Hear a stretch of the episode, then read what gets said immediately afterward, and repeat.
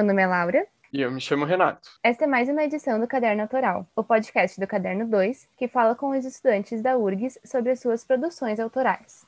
Hoje vamos entrevistar a Lemon Juice, banda de rock de Porto Alegre com mais de mil ouvintes mensais. A banda é composta pelo Arthur, João, Luísa e Vini. Os dois últimos são alunos da URGS, nos cursos de Psicologia e História.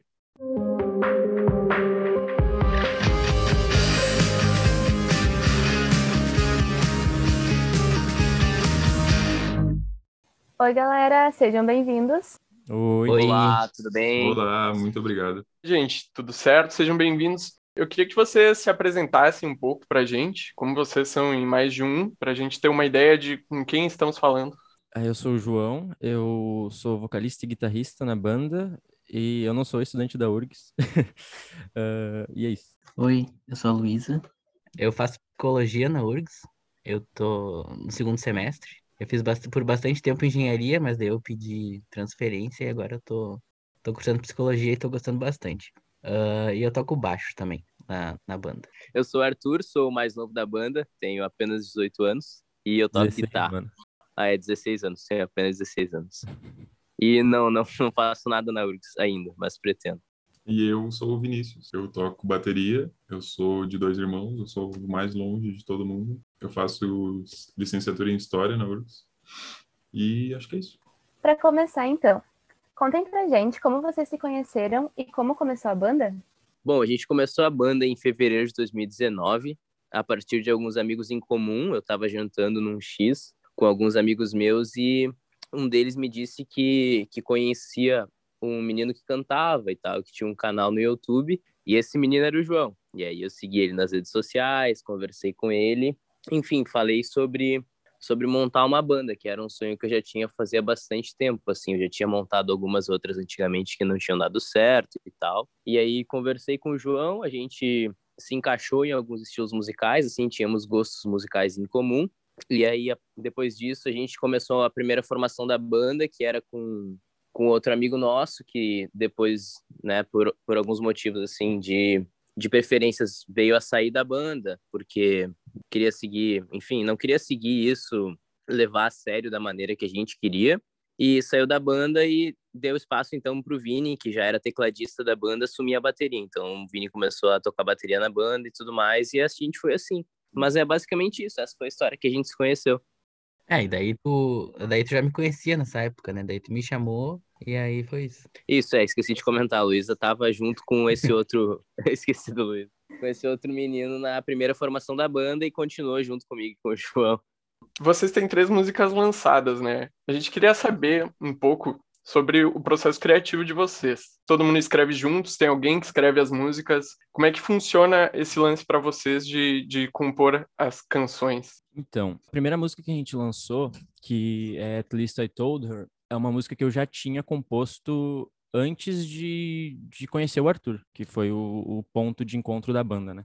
Então eu, eu cheguei pro, pro Arthur, pro André e pra Luísa na época e mostrei para eles o, a, a música, né? E eles gostaram, eu tinha composto tudo ali. E aí a gente resolveu lançar. E a partir desse lançamento dessa música, que a gente viu que as pessoas gostaram, o Arthur me mandou a guitarra base de In Paris no, no, no WhatsApp e falou assim, ó, oh, faz um solo aí. Aí eu fiz e mandei para ele de volta. E aí a gente começou a escrever em Paris a partir disso. O Arthur me mandou esse áudio do, da base e aí pediu para fazer um solo. Eu fiz esse solo, mandei para ele de volta, ele achou muito foda, etc. E a gente começou a escrever o, os versos da música, tipo, cada um mandava uma frase, assim. Aí eu comecei a, a gravar o, o comecinho, assim, o esboço da música para mandar pro, pro resto dos membros da banda, para ver se eles iam gostar. Coloquei o nome do projeto uh, de In Pairs, que é tipo em dupla em inglês, né? Porque a gente tava fazendo a música em dupla. E aí eu vi que In Pairs parecia em Paris. Tipo, a música não tinha nada a ver com, com In Paris, o que a gente estava escrevendo no começo. Eu pensei, nossa, vai ser em Paris o nome da, da música e eu vou dar um jeito de botar alguma coisa sobre Paris no refrão. Aí passou uns dias, eu escrevi um refrão, mandei pro Arthur, ele gostou e ficou aquilo, né? A música vai ser em Paris. Até que eu, uns, uns meses antes disso acontecer, eu tinha ido para Paris, tinha visitado pela primeira vez e gostei muito de lá. Aí deu uma, uma inspiração. É, então tu foi mesmo para Paris? Sim, me Ah, senti sozinho lá. tu que escreve as letras, então no que que tu baseia Sim. elas? Qual, qual é, é- são experiências pessoais tuas ou, Sim. ou só vem na mente assim, isso aqui vai ficar legal? Ah, são experiências pessoais, essas músicas da, essa- dessa primeira leva da, da Limão Juice, né? Porque o que eu tinha em mente era fazer um, um EP, assim, tipo, com. Que isso a gente vai falar mais pra frente. Com músicas pra, pra uma menina, né? e aí, essa música em específico em Paris foi, foi experiência pessoal. Mas agora, com que a gente já tá em outra fase, assim, da Limão Juice, mesmo não tendo lançado as músicas novas, a gente já tá compondo mais coisa, né? Ah, já tá meio subjetivo, sei lá, não é uma coisa tão, tão pessoal, não, não sei explicar. É meio assim, ah, isso daqui funcionou, tá bom, sabe? Essa palavra encaixou, sabe? Tem uma coisa que eu gosto muito que às vezes, que inclusive foi o que aconteceu em Paris, que a melodia parece que pede uma letra, sabe? Porque a, a melodia de, do solo de In Paris, o comecinho dela, é a mesma melodia do, do verso, né? Do verso cantado. E eu não sei porquê, mas quando eu fiz o pam, pam, pam, pam, veio Ever Since Then, e aí a partir daquilo começou, sabe? Parece que tem ah, melodias que pedem letras e letras que pedem melodias. Aham. Tem outra ah, curiosidade legal sobre In Paris, que no, no meio do solo tem um trechinho da melodia de Lavigne Rose, que, tipo, todo mundo Isso. conhece, né? Eu não sei se, tipo, o pessoal percebeu, porque, tipo, nunca chegaram pra gente e falaram, nossa, tem mesmo trecho de Lavigne Rose, tipo, a gente não sabe É, ninguém se as pessoas realmente perceberam ou não, mas daí por isso que a gente tem que ficar contando. Mas, tipo, se vocês pararem para escutar, tem lá bem um trechinho bem, bem sutil no finalzinho do solo, que é uma referência Eu gosto muito do estilo de composição do João, porque tem várias coisas assim perdidas e que estão ali parece por acaso, mas que tem todo, todo um significado por trás e todo um, todo um pensamento, né? E eu acho que em Paris é uma música assim riquíssima assim de se, de se ler e se analisar. E algumas coisas lá parece estar por acaso, mas não tá. Queria deixar essa, essa bola aí. Vai deixar a pulga atrás da orelha. Mas, a- tipo, a base do, da composição da banda é eu escrevo as letras e o resto do pessoal vem com a parte musical, assim. Aham. E todas as músicas de vocês são em inglês, né? Qual é a ideia que vocês querem passar pro público com isso? Eu acho que é mais uma questão de propriamente do processo de criação da música, assim, sabe? É porque é simplesmente porque a gente não cria em português. A gente cria em inglês e as músicas são em inglês justamente por isso, né? Pelo fato de que a gente não escreve elas em português, mas sim em inglês. Então, tipo assim, ah, eu acho que é só uma questão de, de costume mesmo. Eu não, não vejo uma explicação muito grande para isso. Além de, tipo, tentar alçar voos maiores na, na divulgação e atingir mais países do que único e exclusivamente o Brasil, os países de língua portuguesa em geral, sabe? Do Spotify, muita gente de fora escuta porque a gente compõe em inglês. A gente acredita que se não fosse, se fosse em português, seria bem mais aqui local do Brasil, o nosso, o nosso maior público. E vocês pensam em uma carreira internacional? Sim, acho Sim, que acho que é toda ambição. banda que toda banda que começa e, e toca, eu acho que ela precisa ter uma, uma pretensão, porque é, um, é uma coisa difícil ter uma banda e acho que acho que também é bom, pode, a, a pessoa pode pensar assim, nossa, muita, preten, muita pretensão, mas sei lá, é, é um sonho, né?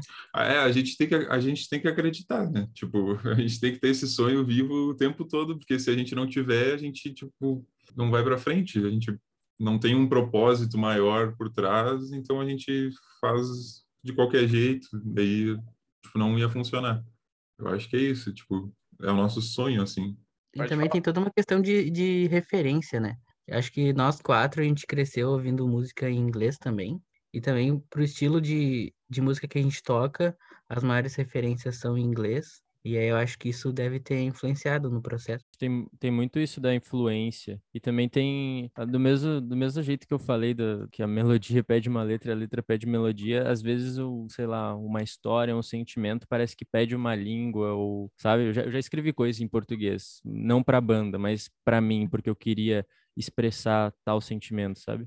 Eu só conseguiria, conseguiria escrever aquilo em português. Tipo, em inglês não, não saiu, sabe? Então vocês já têm uma ideia de, tipo, pelo que o. Acho que era algum de vocês estava falando, uh, vocês já têm uma ideia mais profissional da banda, né? Pelo que eu entendi. Já que, até por esse lance da carreira internacional e tal. Eu, eu tenho uma banda também, e a gente tem muito essa vibe assim, ah, tamo na brincadeira, tamo levando aí, e é isso, tá ligado? Vocês não, já já tem um negócio mais pensado para fazer render, né? Fazer, talvez um dia levar isso como um, um trampo, alguma coisa assim, ou eu tô enganado. É, é, meio que assim, a gente não vê a hora de trancar o, a faculdade, tá ligado?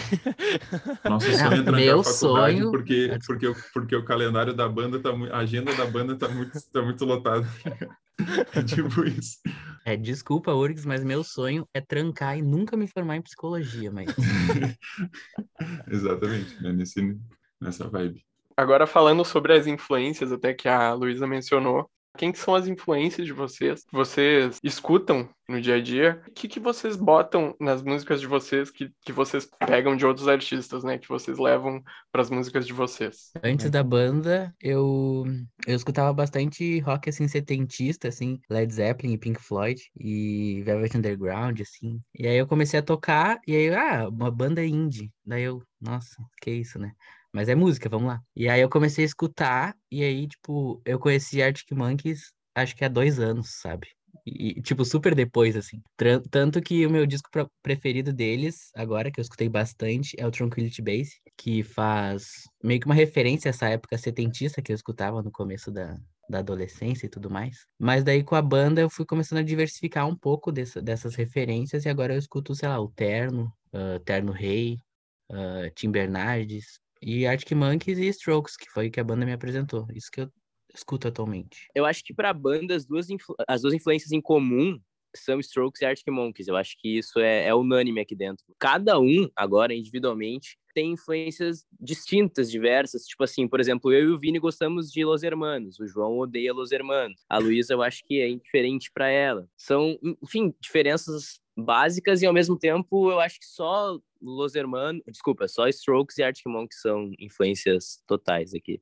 Dentro. Ainda nessa da influência, vocês são os quatro do Rio Grande do Sul, né? Aqui no Rio Grande do Sul a gente tem diversas bandas que fizeram sucesso, mesmo que um sucesso só local. Eu escutando as músicas de vocês, eu não, eu assim, não percebo tanto da influência daqui das bandas daqui, é um som bem diferente, né? Vocês têm alguma referência do rock gaúcho? Vocês têm alguma coisa disso no som de vocês? Ele influencia vocês? Eu acho que de Mas- referência, assim, referência para as nossas músicas, a gente quase não usa praticamente nada do- de banda gaúcha, de rock gaúcho. Mas, assim, de ouvir, de escutar, de gostar, de... Acho que tem vários, tipo, Ah, Vini, tem as coisas, tem as, as músicas tradicionais que a gente usa às vezes. é verdade.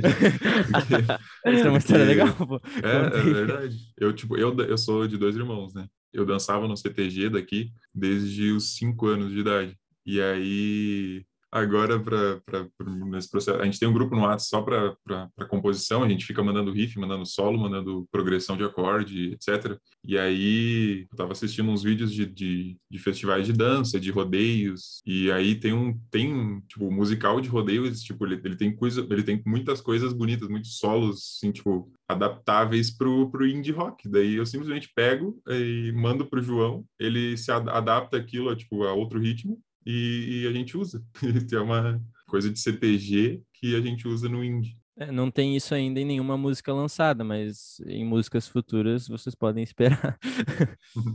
Como é que foi pra vocês? Talvez vocês tenham alguma história disso, alguma coisa assim. Como é que foi pra vocês, então, conciliar esse negócio de, de ah, quero, quero fazer faculdade, mas quero ser músico, quero tocar, quero trabalhar, sei lá. Como é que foi esse lance pra vocês? Eu tenho, eu tenho uma, uma, uma coisa curiosa para contar, acho que nem os guris sabem, assim. Eu tava, eu estudava engenharia, né? Engenharia química, porque três de nós estudou numa escola, né? E isso, talvez isso ajudou bastante a gente ter, ter se conhecido, que foi Liberato. E eu e o Vini se formou em técnico em química. E aí eu fui seguindo e fui para engenharia química. Daí a gente montou a banda e tudo mais. E eu, eu sou uma pessoa trans, né? Aí meus pais, a gente já conversou bastante tudo mais. Acho que ser músico, ser musicista, acho que não, não foi uma, uma coisa assim tão, ó, nossa. Mas eu tive uma prova de cálculo cálculo 2. Não, na realidade foi de equações diferenciais, que foi marcada pro dia do nosso primeiro show. E aí não tinha como, e o professor era da, da engenharia, né? Ele não ia remarcar a prova e pensar assim: "Ah, vai lá, faz teu show, depois tu vem na minha sala e faz a prova". E aí eu pensei assim: "Nossa, é óbvio que eu vou no show". E aí eu fiz o show e zerei a prova. E aí depois eu pensando assim, nossa, talvez eu queira mudar, mudar de curso, né? Porque é um curso que não consegue, eu não consigo aliar o estudo à, à música, não, não tô querendo. Daí eu mudei de curso e aí agora acho que meus professores entenderiam se eu tivesse que, que fazer um show no dia de uma prova. No meu caso, no meu caso, tipo, eu já toco e canto em evento de família, Natal, Ano Novo, desde, sei lá, sete, oito anos de idade. Então, tipo, foi muito natural, assim. Tipo, eu sempre demonstrei que eu gostava de, de, de música, de cantar, etc. Então, a minha mãe, tipo, super apoia a banda e tal. E ela, ela tá bem ciente, tipo, se a banda der certo, com certeza eu vou preferir a banda do que a faculdade, do que uma carreira acadêmica. Até porque não é como se todas as outras carreiras elas fossem uma oportunidade certa também, né? Acho que Uhum, ninguém tá, ninguém tá, professor. ninguém tá seguro com o próprio futuro hoje em dia, eu acho. Quer dizer, alguns estão, né? Esse é o problema. No meu caso, eu demorei um pouco pra botar na minha cabeça que eu queria ser músico. Acho que em 2015, 2014, 2015, eu fiz alguns cursos de música para me especializar. Era tipo uma mini faculdade assim de música, que tinha aula de teoria musical, aula de ritmos, ah, várias coisas, sabe? E aí, sempre que me- os professores perguntavam o que, que eu queria com a música, eu falava, ah, é hobby. Tipo, meio que como, sei lá, mecanismo de defesa, eu acho, para não não querer ter um grande sonho, sabe? Aí, e depois que, que agora com a banda, né, que eu fui realmente pensar assim, nossa, eu quero, eu quero isso para minha vida. Hoje em dia, tipo, eu sou formado em, eu sou técnico em informática pelo Instituto Federal e eu trabalho como programador. E eu fazia faculdade de, de ciência da computação na Unicinos, mas eu já tranquei ela. Então eu, a- o meu tempo é dividido entre trabalho e, e banda. E para minha mãe é muito natural, ela sempre apoiou. Ela que tá nos ouvindo, quer dizer, agora não, né? Ela nos ouvia bastante todos os finais de semana tocando, nos aturava. Ela fazia até bolinho, comida vegana, comida vegetariana. É uma querida. Um beijo. Passava Comida cafezinho. boa, né? Meu Deus do céu. Comida boa. E café e. É o pai do João também. É, É, nossa, o pai do pais, João. os pais ah. do João são X. os pais da banda. Desculpa aí todos os outros pais aí, mas. Mas eu acho, eu acho importante, eu acho muito, muito bonito isso que o João fala de. É muito difícil tu se ver como artista, né? Quanta pessoa ela desenha, mas fala assim, não, é uma questão de hobby. E, na- e isso é, como o João falou, é um mecanismo de defesa pra tu não, não dar de cara com a parede, né? Porque não é um mundo que recebe artistas bem. E aí tu pensa assim, não, eu. Isso é só pra me divertir, eu não quero levar isso profissionalmente. Mas talvez tu pensar profissionalmente e, e, nossa, é, é isso, que eu quero pra minha vida e assumir, talvez a tua arte vai ser melhor. E se não der certo, também tem que se perguntar o que que é certo, né? O que que é dar certo? Se dar certo é fazer sucesso, não sei. Acho que não.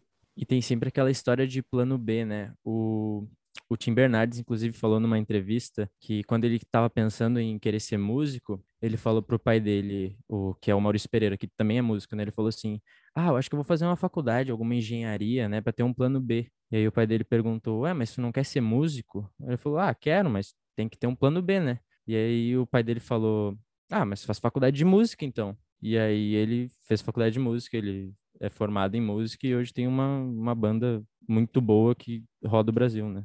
Não só o Brasil, o mundo. Vocês nunca pensaram em fazer faculdade mesmo de música? Eu já pensei, Eu- só que eu não ia conseguir trabalhar. Hum, é Eu porque também daí já se tu pensei. faz música é meio que licenciatura de música pra dar aula. Sim. Tem produção É, é- fonográfica na Unicinos também. Tem que eu teria que também, né? fazer Enem de novo. Uma mão. É. Mas acho sei. que aprende bastante prática também, viu? E, e também tem toda a questão da orquestra e, e acho que, sei lá, não sei se é só pra dar aula também. Acho que não. Eu, eu É- pensava em fazer, em fazer curso de música, mas eu esbarrei justamente na prova prática que precisa para entrar, né? Tipo, acho que o nível é bem alto, tipo, pro, pro, porque eu, eu sabia só tocar e deu, tipo, eu sabia pouquíssimo de teoria musical. E o que a URGS é, requer é, é um nível que eu considerei alto, daí eu tipo, perdi totalmente a vontade. vocês não têm uma pilha meio tipo de ser um, ser um rockstar, sabe? Aquela coisa, aquele glamour. Todo dia penso em ser o Alex Turner. É. Exata. Eu Meu penso Deus, em ser o Eu, sim, sim. Cara, eu chego no meu cabeleireiro, eu digo, me deixe o mais próximo do Alex Turner, por favor. Por isso Eu aí eu deixei digo, o cabelo crescer no meio da pandemia com uma foto do Alex Turner no, no, no guarda-roupa, dentro do guarda-roupa. Motivação. Motivação. Eu via no espelho aquela merda de juba de feia, desgraçada. Mas daí eu abri o meu roupeiro e estava lá a foto dele. tudo bem. Deu, deu Não, e o Alex Turner, ele senta no Está cabelo tudo assim, bem. Me, me, me deixe mais próximo de Julian Casablancas. é, cada um com seu ídolo. E o Julian é deixete lá. O Julian não tem nenhum ídolo. Ele é o próprio Julian. Ele se olha no espelho. Me deixe mais diferente do meu pai. Esse lance de ter fã é, é bem louco, assim, é muito. Eu curto bastante também, não sei, o resto da banda acho que também. Mas, tipo, já fizeram um perfil de, de, de fã-clube e, e umas fotos, assim, que eles postam, tipo. Isso foi bem quando a gente tava no auge da banda, assim, finalzinho de 2019, ali antes de chegar o vírus, onde tava tudo perfeito e a gente tava. uf, Alçando uma história voos cada legal vez com- maiores. Pode falar. de banda. Teve uma vez no, no carnaval, antes do, de fechar tudo, no carnaval de 2020, que eu tava, eu fui no, na, na Cidade Baixa, né, no, no Margot, e aí e a fila tava enorme. E a gente, eu e um amigo meu, a gente ficou, sei lá, umas duas horas na fila.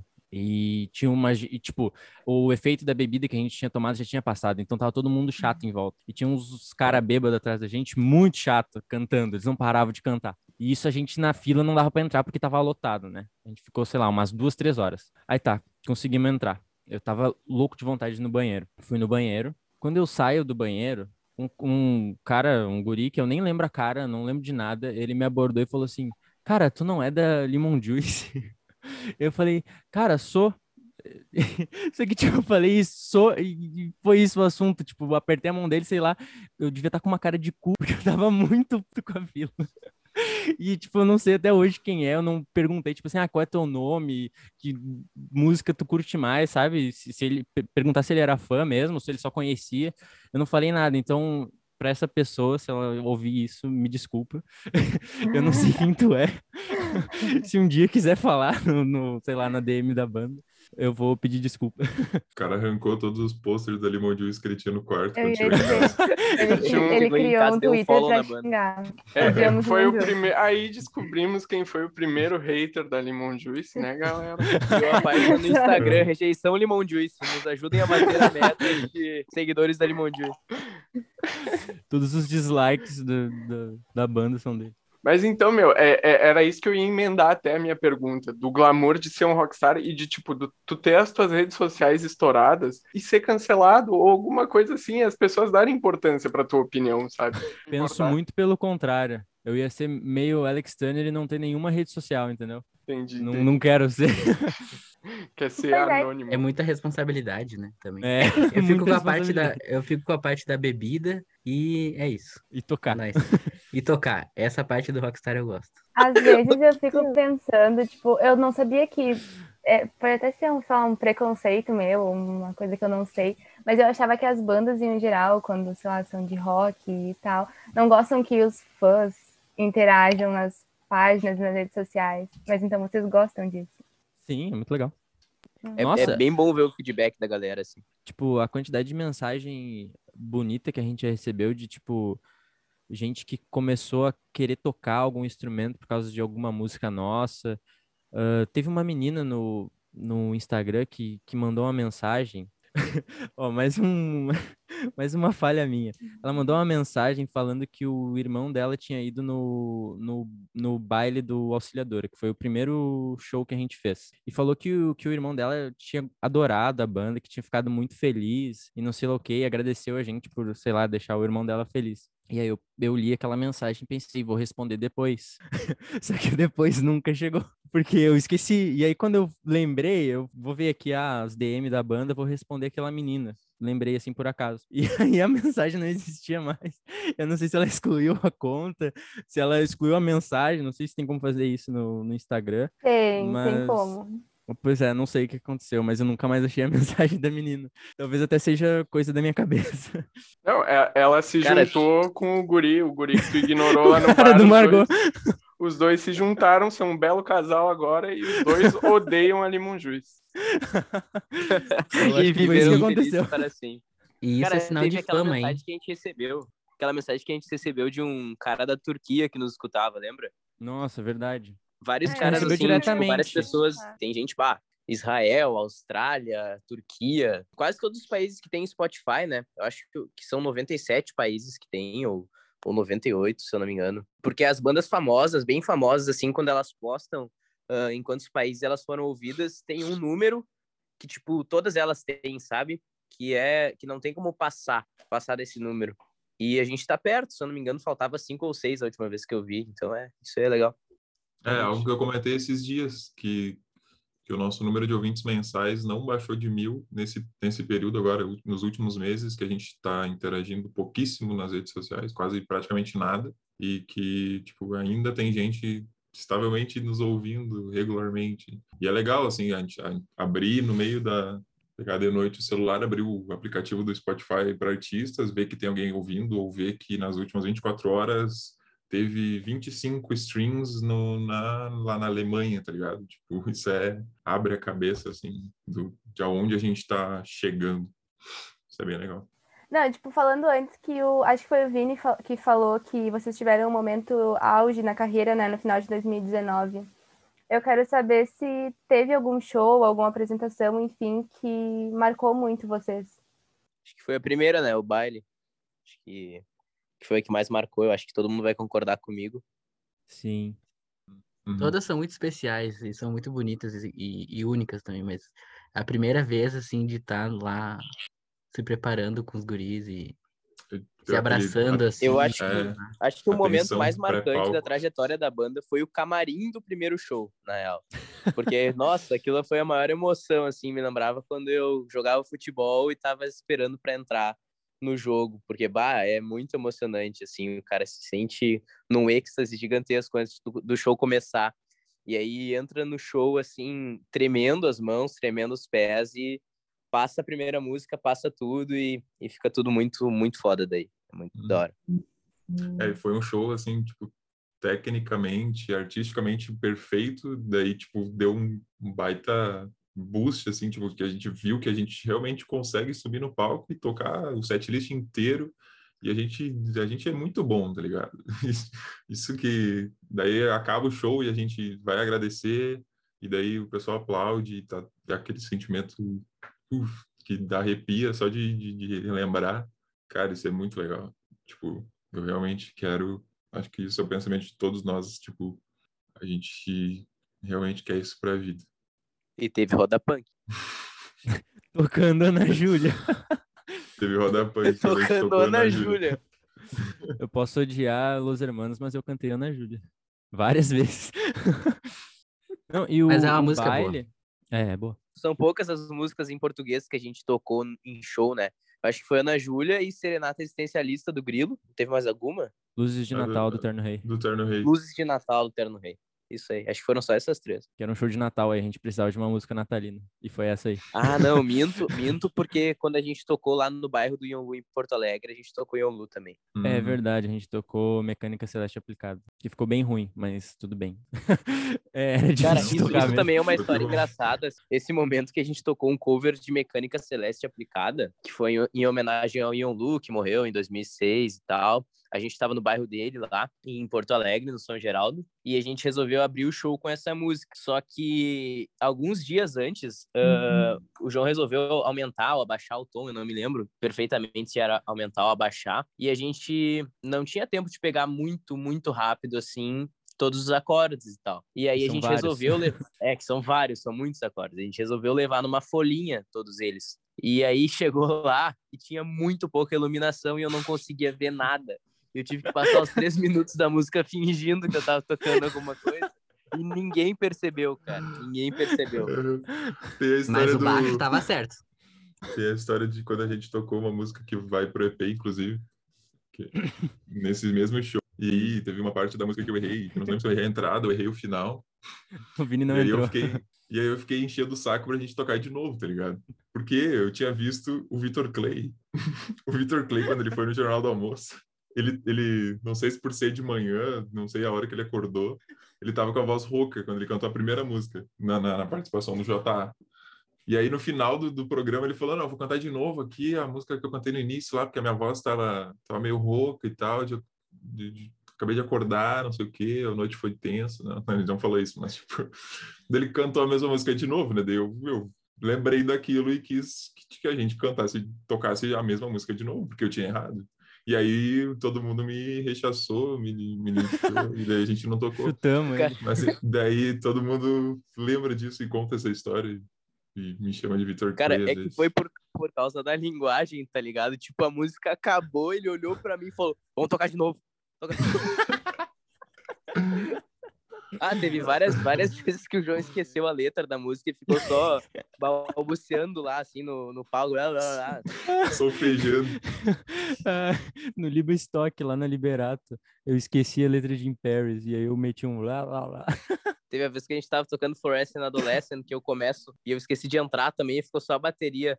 E eu me esqueci de entrar e ficou, tipo, cinco segundos só de bateria no início, entrei só depois. O que eu ia É, são, falar são antes... histórias, é bem legal isso. Tipo, pouca gente percebe, tipo, às vezes por não chegar do, do mesmo jeito que a gente escuta lá em cima, ou por simplesmente não saber, não, não, não ter conhecimento musical suficiente para perceber que tá errado alguma coisa, sabe? Às vezes isso passa batido. Isso, tipo, essa crítica musical foi um negócio que aumentou muito depois que, pra mim, pelo menos, que eu comecei a ter banda, porque eu ia nos shows e eu ficava, nossa, muito foda o tempo inteiro, esses caras não erram nada, como que eles tocam uma hora e meia sem errar? Só que, na verdade, eles erram muito, a gente que não percebe, sabe? Tipo, a gente também, a gente erra muito no palco, só que às vezes são erros que não dá para perceber. E essas bandas profissionais e, e amadoras também erram muito nos, nos palcos, a gente que não nota. Quais os projetos da banda que estão em andamento e quais são os planos de vocês para o futuro? Bom, para agora, assim que a gente que tá em andamento, a gente tem a, a- a- o lançamento do EP, né? Que a gente vai lançar um EP nos próximos meses, nas próximas semanas, não sei. E é isso. Que eu posso dizer é que vão ser cinco músicas e pro futuro mais a gente vai lançar um álbum. São esses dois projetos que a gente tem. O álbum a gente tá compondo as, as músicas e o EP ela tá, a gente tá mixando e masterizando. E criando arte e pensando na capa e tudo mais. E esse EP ele vai sair logo logo, então fiquem ligados nas nossas redes sociais que a gente vai atualizando vocês todos aí que estão ouvindo esse podcast maravilhoso. Bom, gurizada, deixem as redes sociais aí de vocês, da banda, fazer aquela divulgação, né? Tá, a nossa rede social é o Instagram, o Twitter e eu acho que até aquele linkzinho que tem no final do Facebook lá, sei lá o nome daquilo, é tudo Lemon Juice Band, tudo. Tipo, Lemon Juice Band, é escrito com I e não com E, tá? Que seria a escrita ah, correta de Lemon Juice, porque a gente é brasileiro e a gente quis escrever errado e a gente escreveu errado e foi assim mesmo. A gente escreveu propositalmente errado antes que, que alguém pergunte. E é isso, Lemon Juice Band.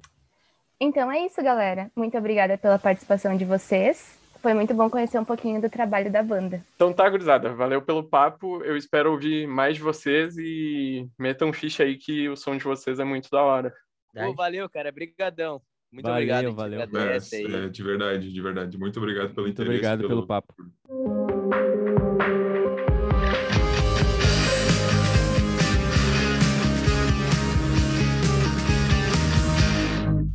E este foi o episódio de hoje do Caderno 2. Nos siga nas redes sociais, estamos ativos no Facebook, Instagram e no Twitter. Leia nossos textos disponíveis no Medium.